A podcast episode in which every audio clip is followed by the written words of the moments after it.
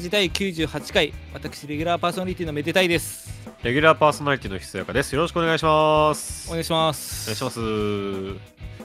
あのお便り来てますまた はい、お便り、いつもありがたいです。あ本当はありがとうございますはい。えー、メデラジナームメデラジネームだわ。原文ままメえデラジネームとい、なのかも怪しいけど、まあまあまあ。ー、まあ、えー、メデラジナーム、えー、倫理観も節度の権家なたかし、はい来たわね。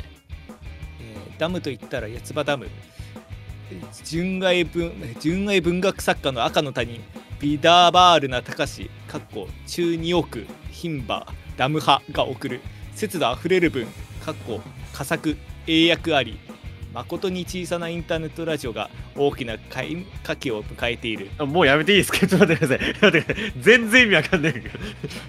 もう、もう意味わかんない。あの、もいうや、あの、もう振り落とされてますもん。いやまだ全体の10分の1ぐらいですよこれ。いやもうちょっとあのー、もうなんかんなななんすかね？もうワードで意味通ってなかったんだよねなんか。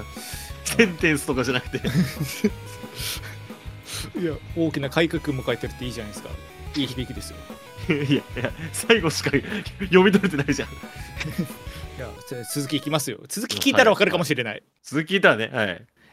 めでたいひそやかの青年の2人が心血を注ぎ幾多のお便りの砲撃を耐え忍び積み重ねた歩みなお余談ではあるが 文明の夜明けを迎えたメデラジ地に点々。の萌え目であったことはこの時誰も知る由もなかったのであるあポテトはいいです。パンにしておいてください。そんなことあんのかよ。延長2時間半で。過去こんにちは。前回放送は顔声のカラオケバックで迫力の大音量で聞きましたのいい。あここまでがそれだった。の ここまでが前回の感想の意味だったんだ。えー湘南エレクトリカルラップの大家めでたい班ビブラフォンのひさやか班おばんですね。関西のどこなんだよ。えー水瀬いおりさんのララジオでも。地に点々地にめでたいが連呼されましたんでいよいよですね。いよいよ。めでたい名前じゃない世にはびこる音楽オカルトで私がぜひ退治してほしかったやつ。かっこシャープ88みんなの飲むトラフィックテーマズ参照カラオケの祭典どうなってるんじゃい？出てこい蝶の特集。ムムムー。感動したんです。してない。そんな特集してないです。歌のうまいの定義論は何なのか黎明期はかっこリズム音程音量音量は ゴーストの方。リズムと音程と。ゴーストの音量で。などで採点されていたこと表加点裏加点だけでなくここに新加点過去キレコク香ばしさカレーかよ。精神点過去幸福度楽しさ真心を入れてみてはどうでしょうか。他の競技を参考に決まり手得の要素日経平均なども入れるとさらに広がりと奥行き難易度が上がりカラオケの競技性趣が高まると思います。えー円安の時に不利ってこと？100点満点でなく1万満点とかになると戦略がすごそうです。軍師を呼ぼう軍師を。それはそれとして人間の優劣を数値化して点数をつける資本主義の権下のような採点モードだけでなく 人聞きが悪いな。普通に歌って楽しければ人類それでよしとも思うものです。うん、人間だもの。うん、ニンニン核レンジャーの手先か。さーてそんなわうけで。るせえ。今回のリクエストはバリ島のケチャでお願いします これはできそうだけど。ね。ケチャね。まあいいですけどね、またも遺憾ながら歌いの案件でしたらお二人おすすめのえー、かっこかっこ本かっこ今回は小説家新書 写真集かっこ閉じかっこ閉じかかっこかっこかっこ美術館博物館かっこ閉じかっこ閉じかっこ閉じのいずれかを教えてください。よろしくお願いします、えー、ここまでデカ文字太字で書かれてましたでデカデカと。でこの視点この文章は全ての人が読まれることを配慮してユニバーサルデザインフォントで打ち込まれえ打ち込まれはシューティングっつって。で人間工学にのっとった文が生作成されました。えーなお伝染マンなるヒーローは存在したそうです、えーメディ姉さんの投稿本当だったんですね。参考に買っておきます。でもチェーンソーマンはいませんでしたね。じゃあねじゃあねじゃあねということであの今回ちょっと収録始まる前にうんお便りを途中で挟むのはどうかみたいな話あったんですよ。あのね、あのラジオの途中にね、そう。いや、負けてね。こんなん途中でやりたくないっす。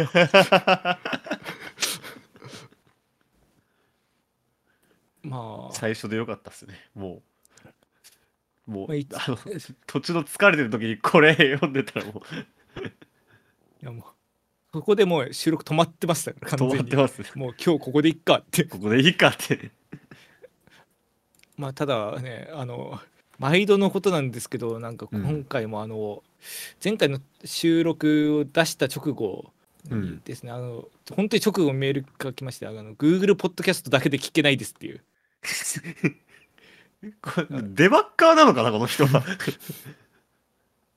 いやあのその前は、ね、その全環境で聞けなかったっていうところがあってちょっとあれだったんですけど今回 Google ポッドキャストだけで聞けないっていうところまでちゃんと見つけてもらってそれで送ってもらってで結局なんかちょっとあれ反映が遅れてただけっぽかったんですけどただ、うんあ助けられてますって言っていいのかな？なんか、俺らが配信者とだとしたら、モデレーターやってくれそうだよね。でなんかふなんか関係ないコメントまで消されそう。まあそれは置いといてまあいろいろ言いたいことはありますが、まあまあ、えーお二人おすすめの本、えーし小説か新書か写真集もしくは美術館か博物館のおすすめ。うん、いや、実は言うと私、読書の習慣がマジでなくて、あら。本当に本読まない。全然読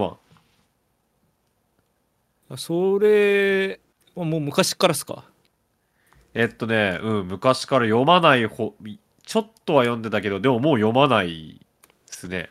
昔から読まない方だったし、今は完全に読まない。じゃあ美術館とか博物館とかは？好き。おおなんかおすすめの美術館博物館とかあります？でもそんなマニアックなところに行くわけじゃないんだけど、うんその、何？普通にみんな行くような日本科学未来館とか、はいはいはい。あの上野のやつとかが好きで。確かになんかいつ行っても楽しいですもんねああいうとこって。あで俺が一番行ったのってどっちだろう？日本科学未来館とどっちだろう？お台場のあの竹橋の科学技術館めちゃくちゃ行ったんだよね。おおあそこ今行っても楽しいのかな？あそこなんかよくわかんないなんかほ何の統一感があるのかよくわかんないけどあそこがすごい楽しかったなっていう覚えがあります。でも美術館っていうのはそういうなんか科学技術館とかそういうなんかどっちかっていうとそういうなんか博物館寄りのところに結構行ってたみたいな。そうそうそうそあーそうそういう意味だと私逆であそういう博物館系ほぼ行かないんですけどうあそうなんだ。美術館はバチクソいつめちゃくちゃ行きまくってるんですよね。へえ。あのなのでおすすめって聞かれるとあのフランス・パリにある ポンピドゥセンターっていう本当に現代ア現代美術をあひたすらに集めたうんそういうは美術館があってもうその美術館の見た目もすごいんですよ。そのもう美術館の外にパイプみたいなのバーって突き出まくっててもはいはいはい。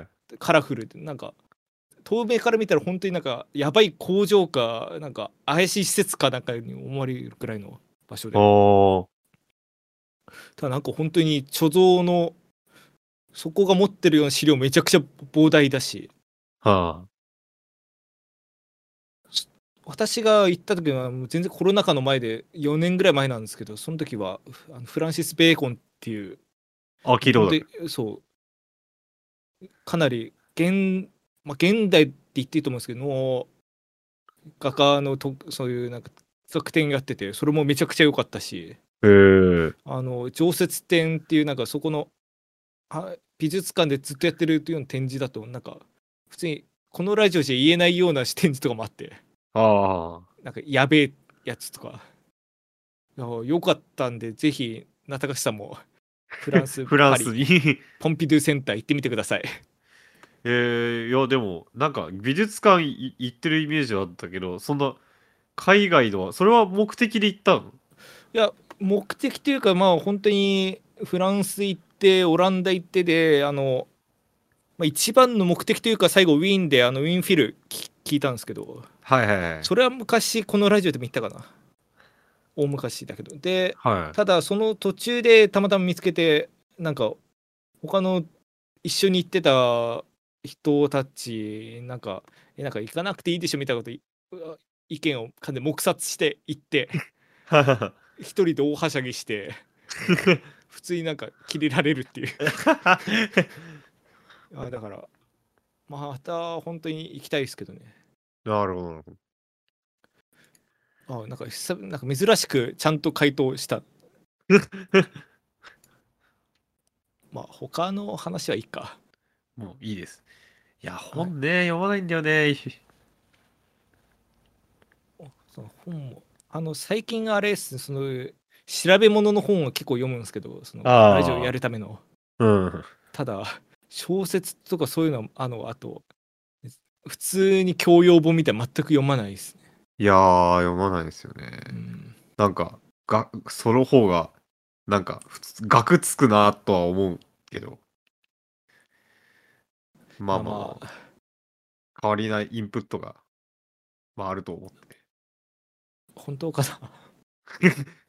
まあまあまあじゃあ次のメール次のメール。えメデラジネームっていうかメデラジネーム、はい。えーノスタルジアしかもノスタルジアかっこで教習かっこノスタルジアよしこちゃんかっこ小55はい。えー録音会の呪術師かっこレコーディングシャーマンと名高いめでたい親方さんひそやかさんこんにちは 呼ばれてないです。呼ばれたことないですが、えーレコーディングシャーマン。えー最近日本が広島に支配つつあるかなと感じていますどこでだよ。言わずもがな岸田総理は広島県出身あ人気アニメ「スパイファミリー」のアーニャのモデルは、あうん。アニャカープが大好きです。で有名な元広島カープのアニャ総八さんであることは疑う余地がありません。思い込みが激しいのかな、この人。G7 サミットも広島でやるらしいのでこのままいくと次の元号は広島かカープになるかと思います。また私のメデトモかっこメデタミの友達。なんでそれ。が民間シンクタンクから仕入れた情報によるとメデバースで行われた高感度調査高感度はハイセンシティビティの。では、えー、ザコ師匠さん AC 部春風亭昇太大原さん大原桜子について我らがメデゾー君が5位だそうです。次回1を取れるといいですねなおベデバースの主要の特産品はダチョウレースとミラーボールさだまた写真集とのことです。どんな世界か気になりますね。意味がわかんない。さて先日ニュースでタタイガーマスクを名乗る人物から養護施設に大量のランドセルや食料日本円が送られるという事態が報道されました。だいぶ前の話じゃない？前日とか言ってるけど、これすごい前のに話題だったニュースだよね。下手するや下手し20とかね。20えー私はまた新たな悟りを得ました。そうです。メディタミが皆でメズオ君名義で全行すればいいのです。スタンドアローンで行われた全行が積み重なった先にメズゾー君メデラジが全国区になる未来が見えます。そう私のゴーストがささやくんです 私も手始めに近所の子供食堂にメズゾー君名義で大量の海苔とピータンとぬるぬるぬるぬを寄贈しておこうと思いますヘロでしょ、俺。ヘロ行為だろ。また新品の T シャツにメデゾー君プリントして海外に生まれない子供たちが寄付に送るのも良さそうですあいいか食べよ得が高まりますよね他にも植樹活動 かっこおいでよメデゾー木林。う。いや環境保護活動かっこメデゾーエコロジカルなどもどうでしょうか。メデと優しさのあふれる未来一緒に目指していきましょうね。えータイとタイとゾウの支配率とカラーリングが逆転して生き別れの弟うぞめでくんあのタイとゾウがね頭顔が顔がタイで体がゾウのうぞめでくね。えち知能が高く行政書士免許を持っているが行しか喋れない。主食はコーンフレークの登場。待ってます。では。ということで。悔しいけどめでぞうき林いいね。っていうかあのまあそんな中このメール送ってくれる人一人一人がなんかこう観察もあれなんですがうんいつのその名高さんの方はあの割とその収録を投稿したらすぐにこうバッと送られてくるんですよ、ね、はあ、はあこの長文も多分前回収録上げてから多分23日ぐらいで上げてきたと思うんですけどあ、うん割とこっちのよしこちゃんの方はなんかギリギリで送ってくるんですよね。あなるほど。今回のこれもなんかおとついとか昨日とかそのぐらいのレベルで。ああだからめちゃくちゃ考えてるのかなとかと思うと。あ よくないって。よくないよ。いやでもいやーうぞめでくん。いいいいね。いいいいいっすね。いやちょっとす採用するかわかんないけどいいっすね。いいなと思っちゃった。悔しいな。あのケンタウロスの余った方みたいなことだもんね。まあということでまあメールも終わったんですけどあのまあつただ前回か前々回かのメールでなんかこうナートゥがどうとかそういうのをこうねじ込んできてたんですよね。何でしたっけそれ。もうなんか過去のどのメールだかはパッと出てこないですけどあのそうあの私はそれがあの映画のネタだってことは知ってたんですよ。はい。そう。そそれっていうのがあの RRR って映画で。ああ今話題のインド映画。そう見に行ってきたんですよ。おおくそ久々に映画館行って映画見たんですけど。えちなみにバーフバリは？見てない。見てないんだ。じゃあ RRR 単体で見に行ったうん。ああのその結構人気らしいというかなんかし最初のなんかは初めてこう映画館でこうロードショーされたのちょっと前多分半年ぐらい前だと思うんですけどうん。それが人気でなんか最近復活上映みたいな形でまたやってるみたいで。っはいはいはい。ていう情報だとかあと、まあ、ツイッターとかでももう RR の R の話しかしなくなった人とかがいて。はうん。なんかそう。あな今ナートを知ってるあなたは幸せです。あただ今ナート知らないあなたはもっと幸せです。なぜならこれから知ることになるのだからとか。書いてる人いて。あはい。なんかそれぐらいの情報しかなくて。見に行ったあ具体的に何がどうがあんまなかった。そう。なんかナートゥっていうものがあるらしいって言った。インド映画らしいって情2つの情報しかない状態で。はいはい。行ってびっくりしたんですけど。うん。す3時間あったんですよ。映画本編がね。そう。あのまあ面白かったんで時間が経つも忘れてて言いたかったんですけどなんかさすがに違和感がある長さだったんです。あれもしかして2時間超えてるなって。あれ長くねって。ただまあ時計見たら終わりだったのでこう見終わ見ててこう見終わったらもうがっつり3時間経ってて。はあ。そう。いやでも面白かったっすよへえぶっちゃけその今までインド映画ってそのインド料理屋入って流れてるようなやつしか見たことなかったんですけどああまあ確かに。シラミみたいな感じで。常に踊り続けてるみたいな。あは見ちゃったんですけどまあネタバレにならない程度で言うとかなり踊りを最小限にしてかつまあそのちゃんとストーリーのある場所で踊らせてるっていうのがあ、まずは。じゃあちゃんと話として面白く山場で踊るみたいな。そうそう。だからその「な」って言ってるのもなんかその踊りの名前みたいなんですけどそれが出てくるのが結構そのカタルシス高まるところでちゃんとストーリーに沿ってバーンと出て。へえ。そう。まずだからそこがふなんか面白いがううまいなと思ったっていうのとまあそれはそれとしてエンディングでなんかもうめちゃくちゃ踊っててあ多分あ。こう2時間40分ぐらいの鬱憤をここで晴らしてるんだなと思って。まあ。それが一つで。そう。一応あのこのラジオ音音楽ラジオ銘打ってるんで。音楽というかの話をするとあの iMAX なんとかっていうなんか音響がすごいみたいなやつで見たんですよ。はいはいはいはい。ちょっと高いやつね。そうなんかあの全方位から音が聞こえるみたいなうん。だから始まる前になんかこうデモみたいなこうやつがスクリーンに流れてこあ、だから IMAX ドゥーみたいなやつうね。そうこうなんか飛行機がバーンって後ろに飛んでいくやつがこう臨場感あふれる感じでこうバーって聞こえるみたいなはいはいはい。あったんですけどその実際映画始まったらもうなんか結構あのあれなんですよ言い方難しいんですが激しい常に激しい映画なんですよ。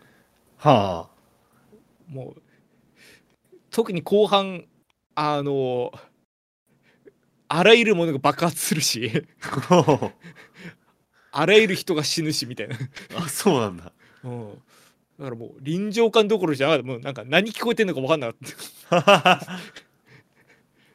まあそれでもなんかすだそれぐらいなんか実際臨場感がある感じだったなっていうのと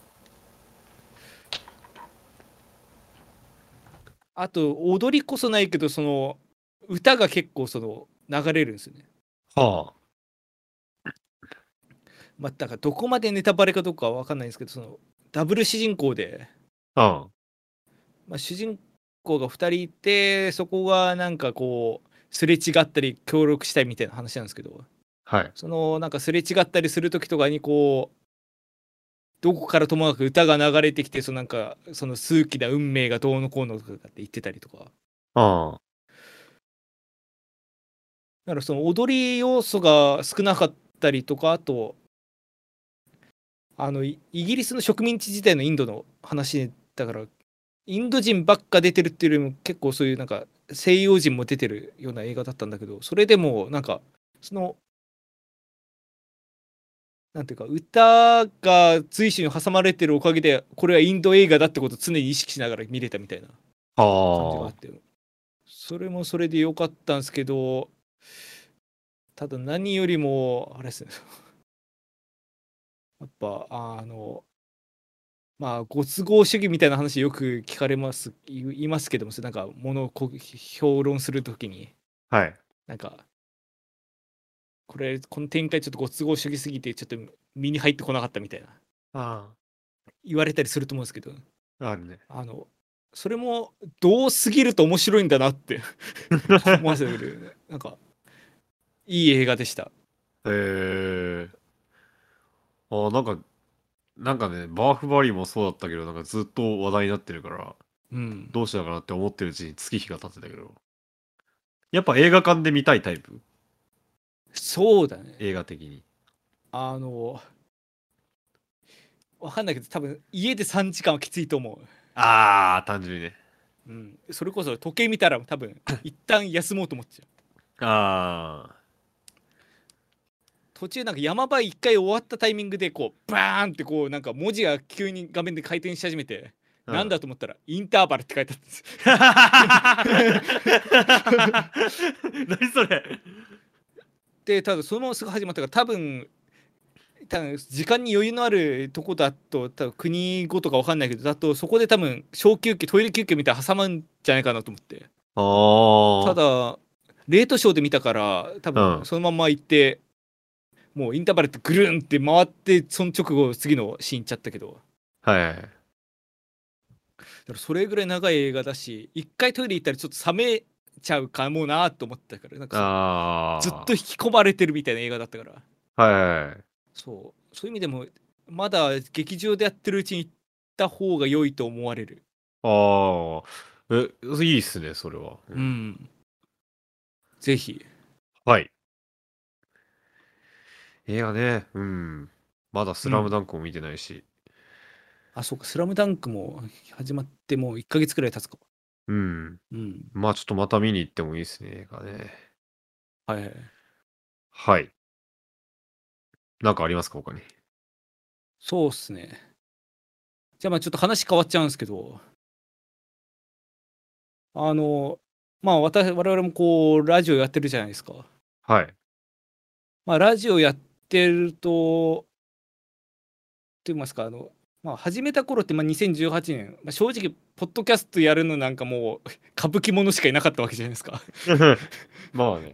もうか完全に好きもんがやって好きもんが聞くみたいな感じだったんですけどやっぱここ1年てかそれ、まあ、その前から特にアメリカとかだともう完全に主要コンテンツ一つにポッドキャストになってたと思うんですけどうん。日本でもここ1年ぐらい本当になんか力を入れられ始めててその世間的になんか聞くようになったよね、ポッドキャスト単体でそうあのやってるみたいな。もう大昔は確か本当にあのアップルでしかサービスやってなかったみたいなその iPhone でしか聞けなかったみたいなやつがいつの間にか Google だとかあの Spotify だとか Amazon だとかでなんかこうサービスして扱うようになっていつの間にか Spotify なんか専属配信だとかうん。もう Amazon 独占配信でもしくはまあ全プラットフォームで出すけど Amazon だけで特典版が流れるみたいなやつとかそうね、各プラットフォームが独自路線でなんかいろんなのを出してきたりとか。そうまあ昔のそのポッドキャストのイメージってなんか有線のとか FM とかのラジオのアーカイブ的なのしばっかだったイメージ。うんそれこそ私その始め自分が始める前にもちょっと聞いてた時期あったんですけどその時もなんかそれこそもうあのテック系の技術系のラジオとかは結構あったんですけどそうじゃない例えばコメディ系のラジオとかも完全にそれこそ「オールナイトニッポン」のアフタートークをポッドキャストで配信中とかはいはいはい。あとはもうあの TBS ラジオのジャンクをそのままポッドキャストでもう放送してるみたいなのとかうん。そういうのばっかだったと思うんで、なんかその時考えるとだいぶいろいろコンテンツも増えたなと思ってて、だうんうん。からそれに伴って、あの最近気づいたんですけど、はい。あの、我々のライバルも増えてるんですよ。あ、競合？競合、あの音楽系を扱ってるラジオみたいな。ほうほうほうほうほう。まあ特にまあ、特に顕著とか一番あれなのは、あの、まあ過去何回かちょっと名前だけ挙げたんですけど、ゆる言語学ラジオっていう、はい。まあ、そその言語学のなんかそういうなんか深掘りをしていくみたいなその、まあ、素人というかそのえ好きな人がこうその話を何回もほ掘って話していくみたいなラジオあるんですけどうん。そのなんかスピンオフみたいな派生みたいなラジオでゆる音楽学ラジオっていうのが去年ええ12月ぐらいから始まってて、え、じゃあ、母体が強いとこが出してんじゃん。まあ母体というかそうですねなんかいや今、新参者の話かと思って、今、ちょっと、か、かちょ緩く構えてたわ。いやすまあでもあれなんですよ。なんかあまあそそんななんか YouTube 登録者みたいな話はしないですけどもなんかまだそこまであの勢力が強くはないんですけどただうん。まあ我々より強いことは間違いない。で確かちょっと私もなんか全部聞けてはないんですけどうん。あの音大出てる人とあと全くの素人の2人でやってるはい。だから本当に話し手と聞き手で分かれてるみたいな形で。で、まあ、基本的にはその本当になんか音楽っていうかなんかすベートーベンとはどういう人かみたいな話だったりとかあとまあそのドラケの曲がこうなっててみたいな話とかうん。だからそ割とそういうのを結構そのまあ茶化してるしつつも結構詳しめ路線で話してるみたいな感じで。あのあだから割とあれなんですよ。見てる感じだとその音楽のその歴史学というかそっちが強いのかなっていう気はするんですけど、まあ、どっちにしてもあのか完全に傾向としてはそう遠くないところで強い人たちがいるなと思って、うんなるほど。いやもうこっちとら100回やるんだぞとくらいの気持ちで聞いてたけど それはまずいっすね。何が？あまあまあ。だからそう。たまにこうやって周りをこう周周辺調査見たことしないといつの間にかなんかものすごい強いやつが現れててもう完全に もう自分たちのみ進む先が出がらしになってるみたいなことありますからね。ちゃんとうん。調べないとなとあと別にだしなんならね、一緒にこうこうね波に乗れるといいよね。そうね。なんか別にその協力するまでいかなくてもなんかそう遠くでこう恩恵を受けたり受けなかったり逆にまあおこがましい話だけど与えられたりもしたらなみたいなね。うん思いつつあとこれ音楽じゃないですけどあのし知ってます？静岡さんあのもしかしてちょっと知らないかもしれないんですけど。はい。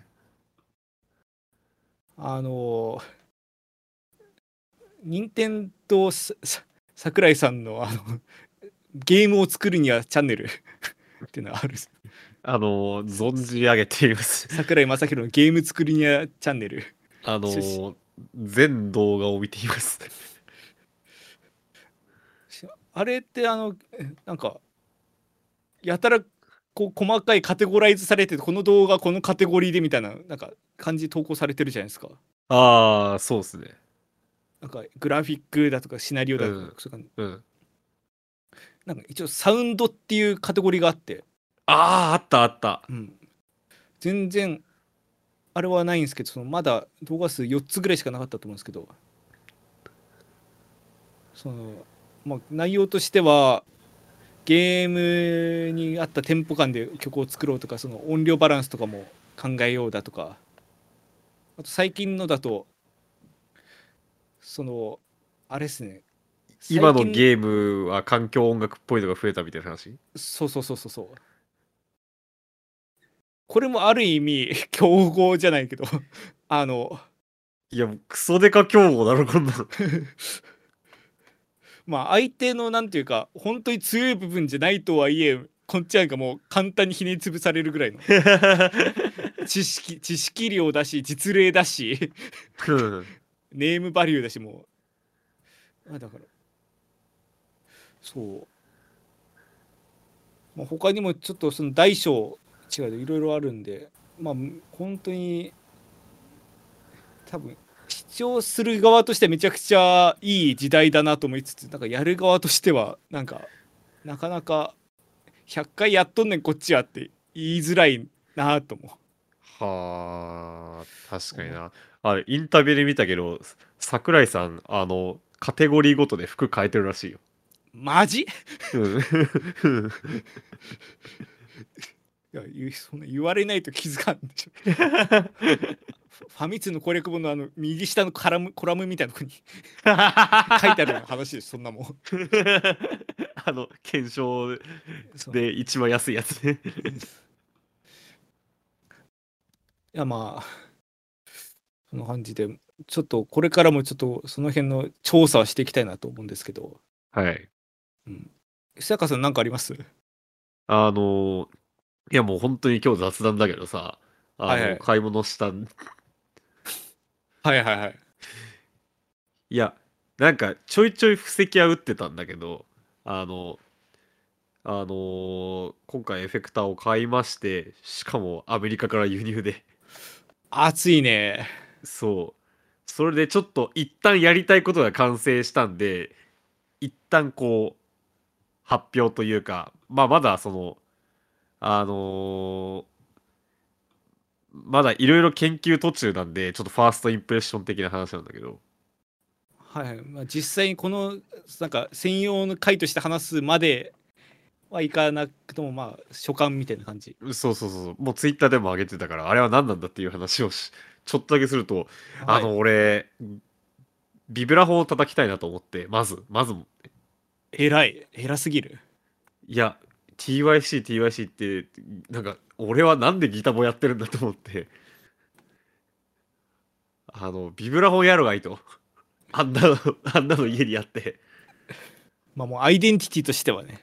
そう。いこれはなんかやんなきゃダメだっていうのがあって。でまあジャズでもいいんだけどやっぱり競合というか独自性はあんまないかなと思ってはい。そうせっかくアマチュアでやでしかもいろいろその創作的なこともやってる中でなんかなんかこう面白いことできないかなってなった時になんかエフェクターでアンビエント的なことできねえかなっていうのに行き着いて。はいはいはい。で俺そのなんかあんまりがっつり勉強はまだ途中なんだけど、うん。アンビエント的なアプローチには前々から興味があって TYC のアルバムに入れ込んでみたりとか。確かに。ちょっとビブラフォンでその方面いけないかなって思った時にじゃあエフェクター何がいいだろうってすごい調べた時に1個たどり着いて。うんそそれがそのアメリカのホログラムエレクトロニクスっていうところのが出してるマイクロコズムっていう。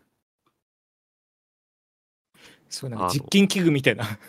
そうあのーなんていうんですかねグラニュラーエフェクターがあるんですけど。グラニュラーがシンセ以外につくのなんか珍しい気もしますね。そう。グラニュラーってそもそも何かっていうとあのまあ簡単に言うとこう収録されてるある細かい音をもう細かく切り刻んでうん。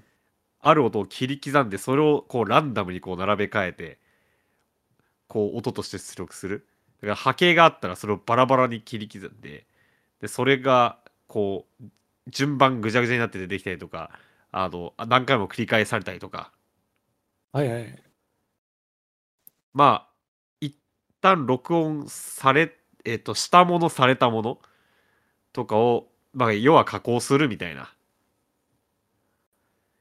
グラニュラーシンセっていうジャンルがあっていろんなソフトシンセがそれを採用してるんだけどだからなんかこう波形作って音作るのもそうなんだけど波形を取り込んでそれをいろいろぐぐちゃぐちゃやるっていうシンセの手法がまずあるんですよね。はいはい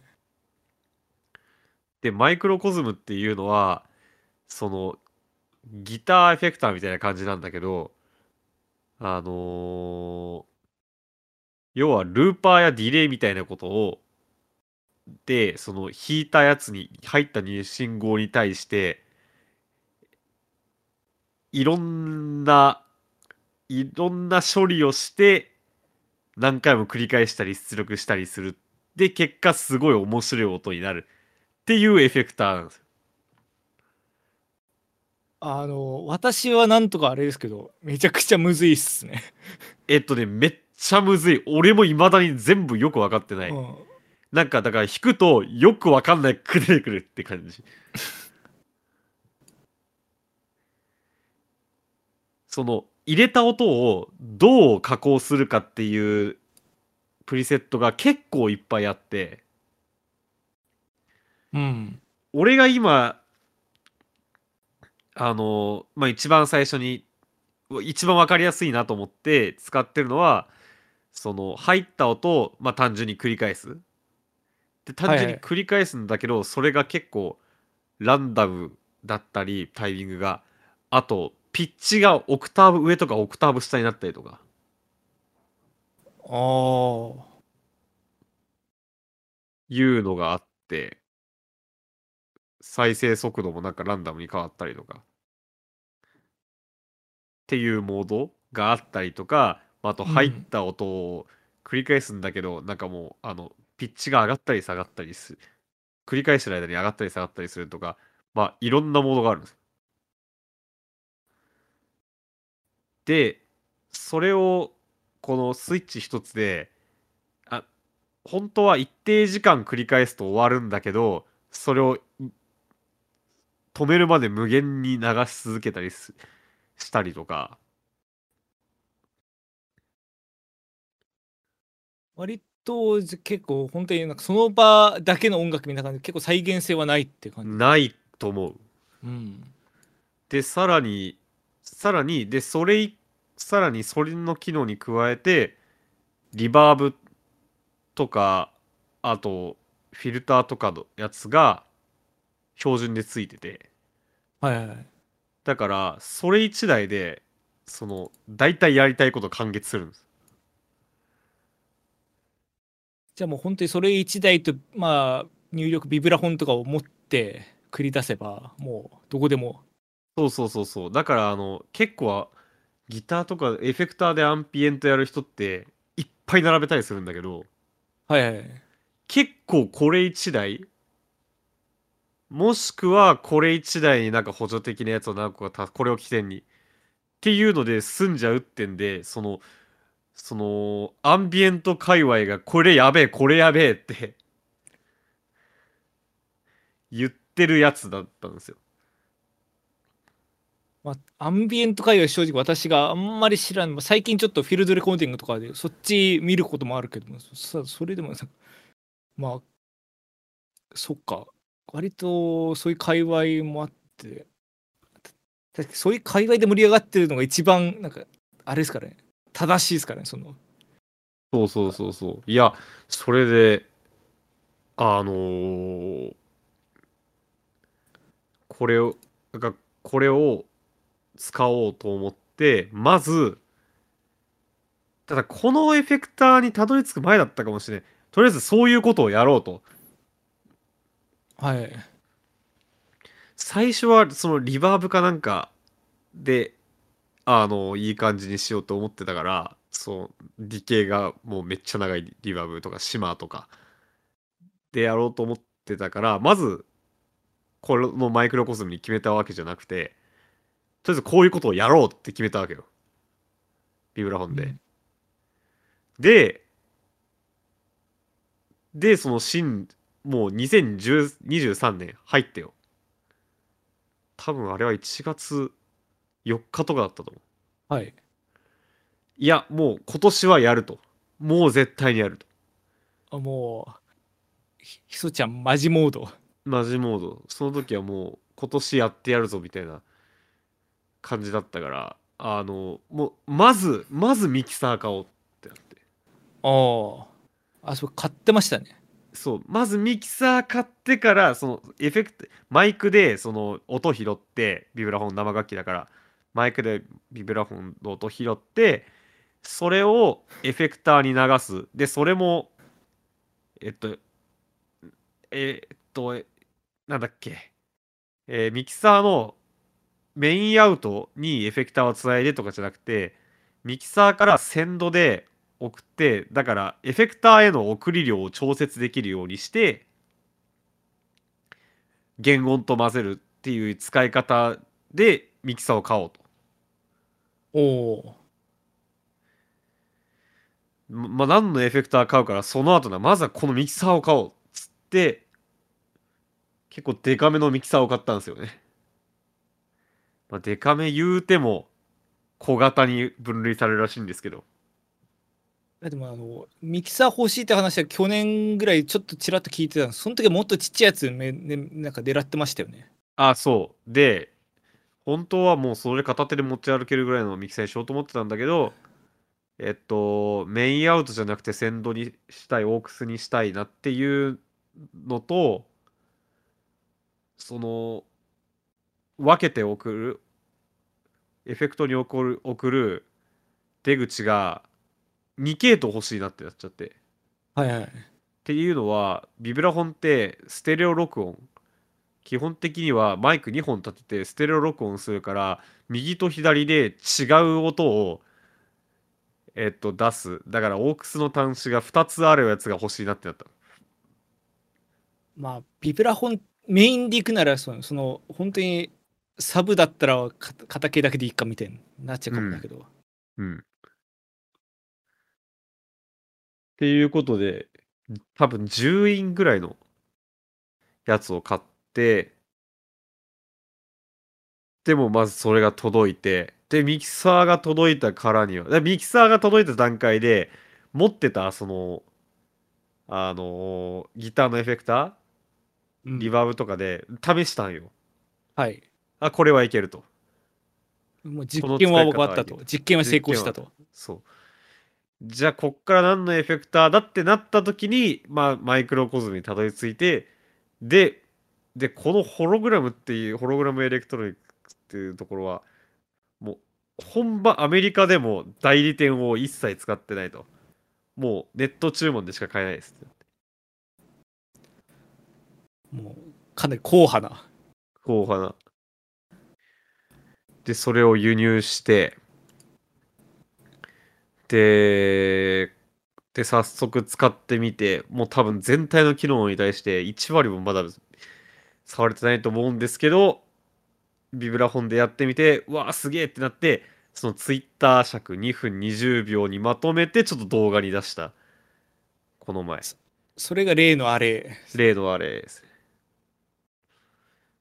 ツイッターでちょっと動画出してるんで見てください。実際に叩いて、だから、あれは、ミキサー通してエフェクターつないで、それをミキサーのアウトをそのままオーディオインターフェースにぶっ刺して、DAW で撮って加工せずに出してるんで、もうあれはもうそのまんま。まあそれを動画と合わせ、カメラの動画と合わせて、音声をその DAW の音声に差し替えて、うんっていうのがあの動画です。そうですまあ、本当に第一歩としては本当になんか素晴らしい滑り出しじゃないですか。いやこれから結構いい滑りだし、あとはまあ研究と場かなっていう感じですね。どういうふうに展開していくか次第、ちょっと研究が必要ですねって思っててたところに、あのーこの前下北に用があって言ってたんだけど、はいはい。あの、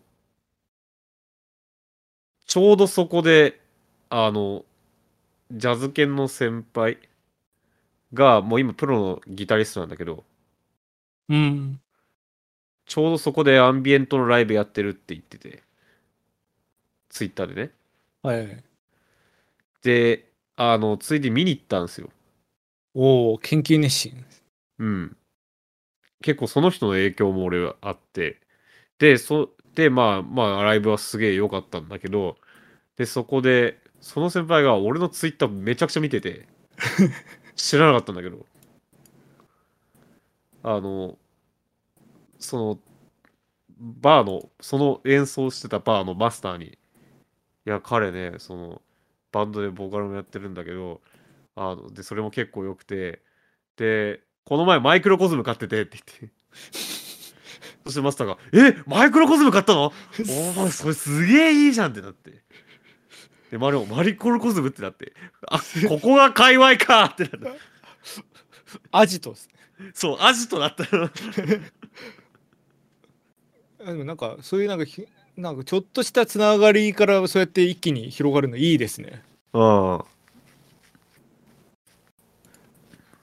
しかも私一応あれですよあのフィールドレコーディング始めてまあ34ヶ月経つけどうん。そんな界隈なんか知らないっす どこにあるのか 誰がやってるか知らないっすからねいや、ちょっとそれでなんか、おって貴重な経験したなっていう。確かにそこから広がる何か今後のねなんか声もあるかもしれないし、かもしれないしね。う。うんん、まあそこはもう本当に研究と合わせて気長にそうですねですかねま。また、また行こう。うん。うんまあ、っていうことがありましたよ。はい。まあちょっとこれからちょっとまた研究してってあのテーマにできたり、まあ、あと曲にできたりしたらまた随時このラジオで発表できたらと。はい。じゃあそうちょっと私から最後のオープニングトークいいですか？いやオープニングじゃないですよ。も うえ今回オープニングトークバトルって聞いたんですけど。いやいやだとしたら俺の手数少なすぎだろ なんか2発撃って一発返ってきてまたもう一発撃とうとし ただオープニングトークやりたいやつになってる。そうあの久坂さんあの今今ねこう研究の話でこうライブ見に行ったとか話知ってたんですけどうん。私もちょっとこの前某月某日都内某所行ってきたんですよ。はあな、まあライ何に行ったんでしょう？まあライブハウス。ライブハウス。ですね。でまあこうちょっとそうですねこう行って、まあ、ライブハウスなんか行くの久しぶりだからこう行ったらまあこうちょうど始まったとこだったのかな。でまあやってるわけですよねバンドが。あそう。うんなんか聞いたことある曲だなと思って。あうん。でこう聞いてて。うんでまあその後もうこう2曲目3曲目みたいなこうやってって。うん。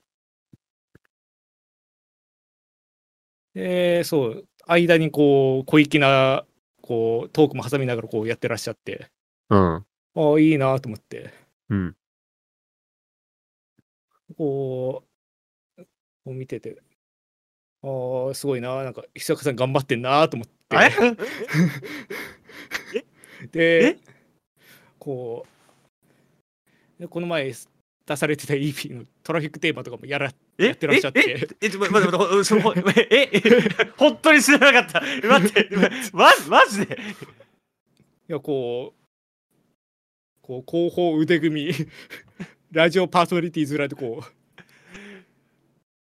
思い出した確かにこの前のライブあのライブってノルマがあるんですよ集客ノルマ、はうはい集客ノルマがあってあのーだからそのバンド目当ての人が何人来たかであのーのノルマがあって何人以上呼んでくださいねっていうのがあるはい。で呼べなくてもその分はその赤字分としてそのチケット代をバンドが支払う。はいはい。ノルマより多かったらそのバックがバンドに来るっていうシステムなんです。だからライブ全体に何人来てもそのバンドのお客さんが来ないとバンドにはバックが来ないっていうシステムなんですよ。だからなるべくその事前にえっとライブ来てねっつってその人の分取り置いたりとかするんですけどあので誰誰来たっていうのはもちろん覚えてる。で生産の時にじゃあ結果今回 TYC さん何人来ましたねみたいなして最後にお金の生産をやるんだけどなんかはい。明らかに把握してるより一人多い回があったんで はいはいはい。当日で一人来ましたと。誰だったんだっておずっと思ってた。あのお忍びめでちゃんだったかもしれない。そういうことだったのかやでその後あの終わってそう客席側来られたじゃないですか。はいはいはい。あ真横にいたんです。ええ えだから次のバンド以降見たってこと？だ途中ちょっと用事あって3組目ぐらいで帰ったんでそこまではずっといた。マジか。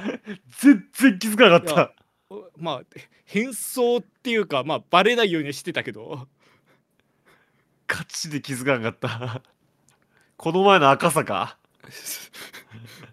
やっぱ場所を伏せとんですよ。別にまあ行ってもいいけど行ってもいいっていうかあれだけど。ライライブのラ過去のライブは別にいいし。まあ確かにこれから行く場所じゃないからね。そうそうそうマジか。あいやーあありがとうございます。いやいや。あこれで思ったんですけどなんかうん。こう、まあ一応ノイズになるからとバレないようにはしてたんです。よはいだバレないように乗ったりするのってちょっとむずいなと思って。だから他の全員と同じ動きをしつつただ、うん。顔とかが露出しすぎるような状況に置かれてはいけないという。まあどうでまあだから結果多分そこはうまくいってて。ああ全然違和感なかった。なんかあの人おおかしいなとかはなかったよ全然。あだからいや良かったなっていうこう研究した話だったんですけど。うわガチのサプライズだったマジで。えこのラジオでこのサプライズされたの初めてかもしれない。いやなんかどっかで一回聞きに行こうかなと思ってたけどあれですね。そんななんか今度聞きに行かしてくださいよとかっていうのも違うかなと思って。まあダマで行ったけどまあどっかで行った方がいいかなと思って今行いった。やすいません。ありがとうございます。いやいやいや。いやでもあそこ良かったですよね。赤坂場所がすごい良かったですねまあ赤坂という場所はねで箱としても。うん。ネイビーフロアさんはちょっとまたちょっと今後もお付き合いいただできそうな感じだったんでちょっとまた出させていただければなと。そうそう。私が今後そういうお忍びをするか分かんないっていうか多分しないと思うけど。まあもしする時あったらまたバレないように。ぜひ曲もね増や増やそう増やすんではいっていう話でした。いえ。最後にお前とんでもねえもんぶち込んできやがった。よなんかそう。この話どっかでしたいけどだからオープニングトーク増やすかと思って。っはあ。ていう回でした。今回は。いやーやられました。いやー。みちょっと本当に普通に来てくれても嬉しいので。はいありがとうございました、まあちょっと皆さんも今後もライブあるのでぜひ来てください。というわけでボ今回。ロボロボロじゃないですか。いやもうマジで動揺しすぎて。はいというわけで今回えー、まあちょっと雑談会ということでちっちゃい話題をいくつかお送りいたしました。このラジオの感想はツイッターのハッシュタグメデラジでぜひつぶやいてください。メデがひらがなラジがカタカナです。はい。ご意見ご感想はメールでも募集しております。ご意見ご感想はメールでも募集しております。えーメールは、えーメデラジのホームページのトップページに、えーメールフォームへのリンク貼ってありますのでそちらからぜひお願いいたします。めでたいひそやかそれぞれの活動もよろしくお願いいたします。ひそやか TYC の、えーライブよろしくお願いいたします。えー赤坂ネイビーフラのライブが終わった頃に収録しています。えー この後の予定は収録時期もバレるのか。はい、まあ、まあまあ、まあえーっと、この後は2月19日、立川バブルさん。で、それ以降も、えーライブは続いていきます。ちょっと立川バブルさんで、常にバンドの公式な、えー各種 SNS で発表してるんですけども、ちょっと、えーピアノの岡部さんがライブ活動のみを、えーしばらくお休みすることになります。19日が最後のライブになりますので、一旦、えーぜひお越しいただければと思います。で、その後もライブ活動っていうのは続いて、えー、と続けていきます。サポートメンバー、あのーある程度目処も立っておりまして、えーライブ予定バンバン入っておりますので、ライブは続けていきます。また制作、音楽、楽曲の制作っていうのは、どんどんどんどん曲増やすために続けていくんですけども、そちらは岡部さん参加いただける予定ですので、えーご承知いただき、いただければと思います。今後とも TYC のご応援よろしくお願いいたします。そして、えー今回ね、あのービブラフォンの活動を今年はねやりたいということで、一つ、えー武器を手に入れましたので、ちょっとまた何か展開があればなと思っております。よろしくお願いいたします。はい。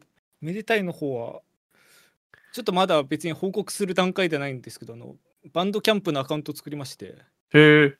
そう、それで、一応、なんか何もお金もあれかと思って、大昔に作った、なんか、シングルといいますか、EP だけ今、あの、フリー配布みたいな形で置いてるんですけど、おおそうですね、ちょっと今後、特にあれですね、そのフィールドレコーディングした音源とかは、バンドキャンプでこう配布し、てか配信していこうかなと思ってああ、いいですね。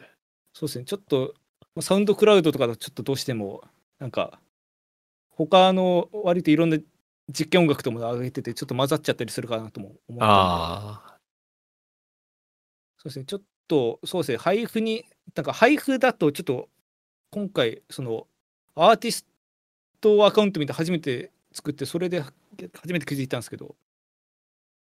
なんかバンドキャンプの無料配布みたいなあの0円からみたいなやつって月200ダウンロードみたい上限あるっぽいんですよね。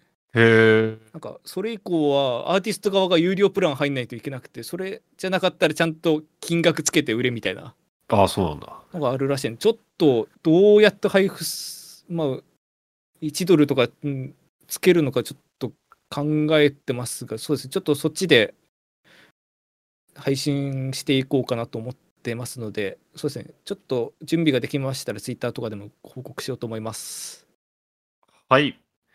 で、今回の曲なんですけども、えっと、私がその、マイクロコズムで、当ビブラフォンで、えー、ツイッター尺2分20秒に収めるために、なんか俺的には結構詰め込んだなって感じで、結構もう空間を恐れてるなっていう気はしてるんですけども、そのツイッターで公開した動画の音源部分をちょっと流したいと思います。おお曲はい。曲名は、なんか、コズミックバイブって仮題つけたけど、なんかこれ、これ、この携帯でやったら全部それに当てはまっちゃうから、なんか もうちょっと考えた方がいい気がする。まあ一番最初だしそれでまあまあまあ、確かにいいですね。じゃあ、コズミックバイブでいきます。えー、それを流して、えー、お別れしたいと思います。はい、えー今回もご視聴いただきありがとうございましたここまでのおいた私めでたいとひそやかがお送りいたしました。ありがとうございましたありがとうございました。